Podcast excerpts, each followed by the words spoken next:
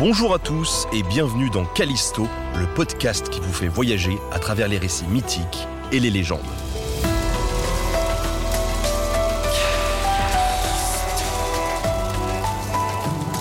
Aujourd'hui, la malédiction d'Umbaba.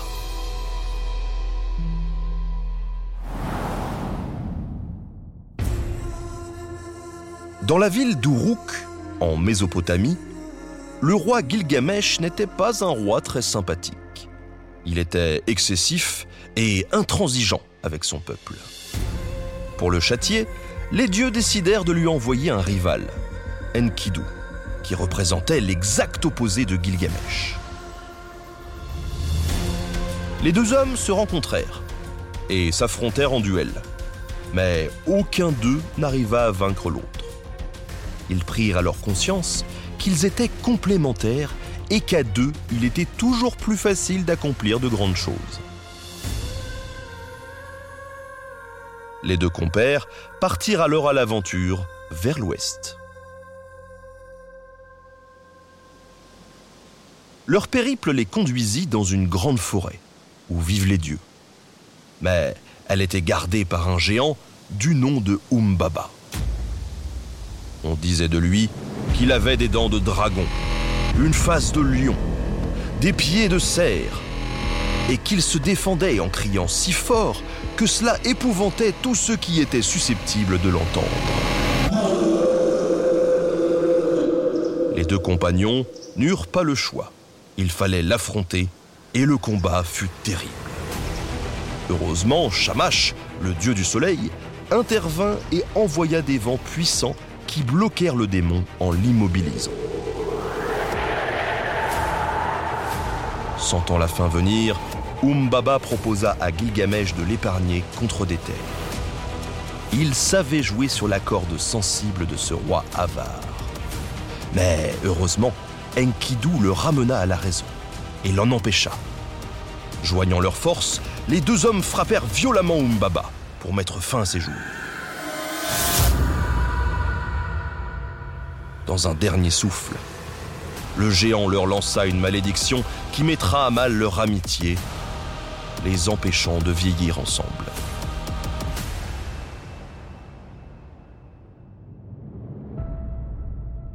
Suite à ces aventures, la déesse de l'amour et de la guerre, Istar, fut impressionnée. Elle fit savoir à Gilgamesh qu'elle voulait devenir son amante. Mais celui-ci refusa. Évidemment, Istar n'accepta pas ce refus et alla se plaindre auprès des autres dieux. Pour cet affront, ils envoyèrent une nouvelle punition au roi turbulent. Le taureau céleste, qui sema la désolation dans toute la ville. Mais Gilgamesh et Enkidu parvinrent à tuer le monstre. Pire, Enkidu envoya la cuisse droite du taureau à la figure d'Ishtar. Une nouvelle provocation qui suscita la colère des dieux. Énervés comme jamais, ils décrétèrent la mort d'Enkidu. La malédiction d'Umbaba se réalisa.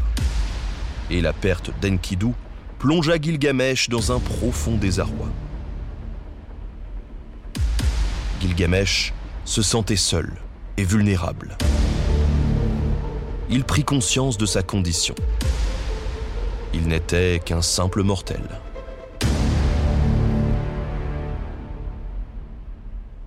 Cherchant une solution à son malheur, il se mit en quête du secret de l'immortalité. Son voyage le mena au bout du monde à la rencontre de l'immortel Utanapishtim, le survivant du déluge. Mais le patriarche lui expliqua que les dieux n'avaient accordé l'immortalité qu'à lui et à sa femme seulement. Un don qui n'était pas, hélas, transmissible ou reproductible. Devant la détresse de Gilgamesh, il finit malgré tout par lui offrir une plante. S'il la consommait, il ne deviendrait pas immortel, mais il garderait la jeunesse et la force jusqu'à sa mort. Malheureusement, le sort s'acharna sur Gilgamesh. Alors qu'il se baignait dans l'Euphrate, la plante lui fut dérobée par un serpent. Le roi rentra finalement chez lui, bredouille. Lassé de son voyage, mais riche d'une nouvelle sagesse, le roi accepta finalement sa condition mortelle et sut que pour rester dans les mémoires, il devait prendre soin de sa ville. Il construisit donc une grande muraille et régna désormais comme un bon roi. Il lui fallut toute une vie pour comprendre qu'il n'était pas dans la nature de l'homme d'être immortel. Il était préférable de profiter des plaisirs de son existence plutôt que de la passer en vain dans une quête irréaliste.